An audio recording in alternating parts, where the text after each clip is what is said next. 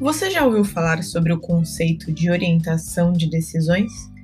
Existem pessoas orientadas pelo passado, que usam os fatos passados para defender suas escolhas, que não ousam e que têm uma certa repulsa do desconhecido, preferem seguir a fórmula de sucesso que já deu certo do que arriscar. Há pessoas que usam o momento presente como orientação das suas decisões. Repetem constantemente justificativas como só se vive uma vez, eu prefiro me arrepender do que fiz do que eu do que deixei de fazer. Vivem todos os prazeres momentâneos, comem doces, apertam o botão soneca, faltam na academia e curtem a vida sem muito planejamento.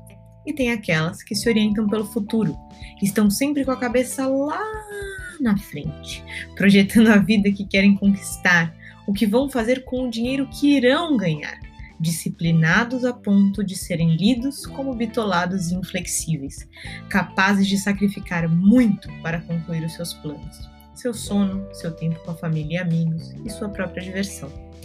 Claramente, não tem orientação melhor, pior, certa ou errada.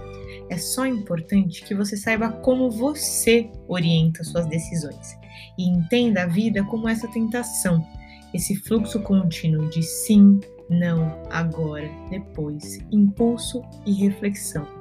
Afinal, para todo mundo é assim.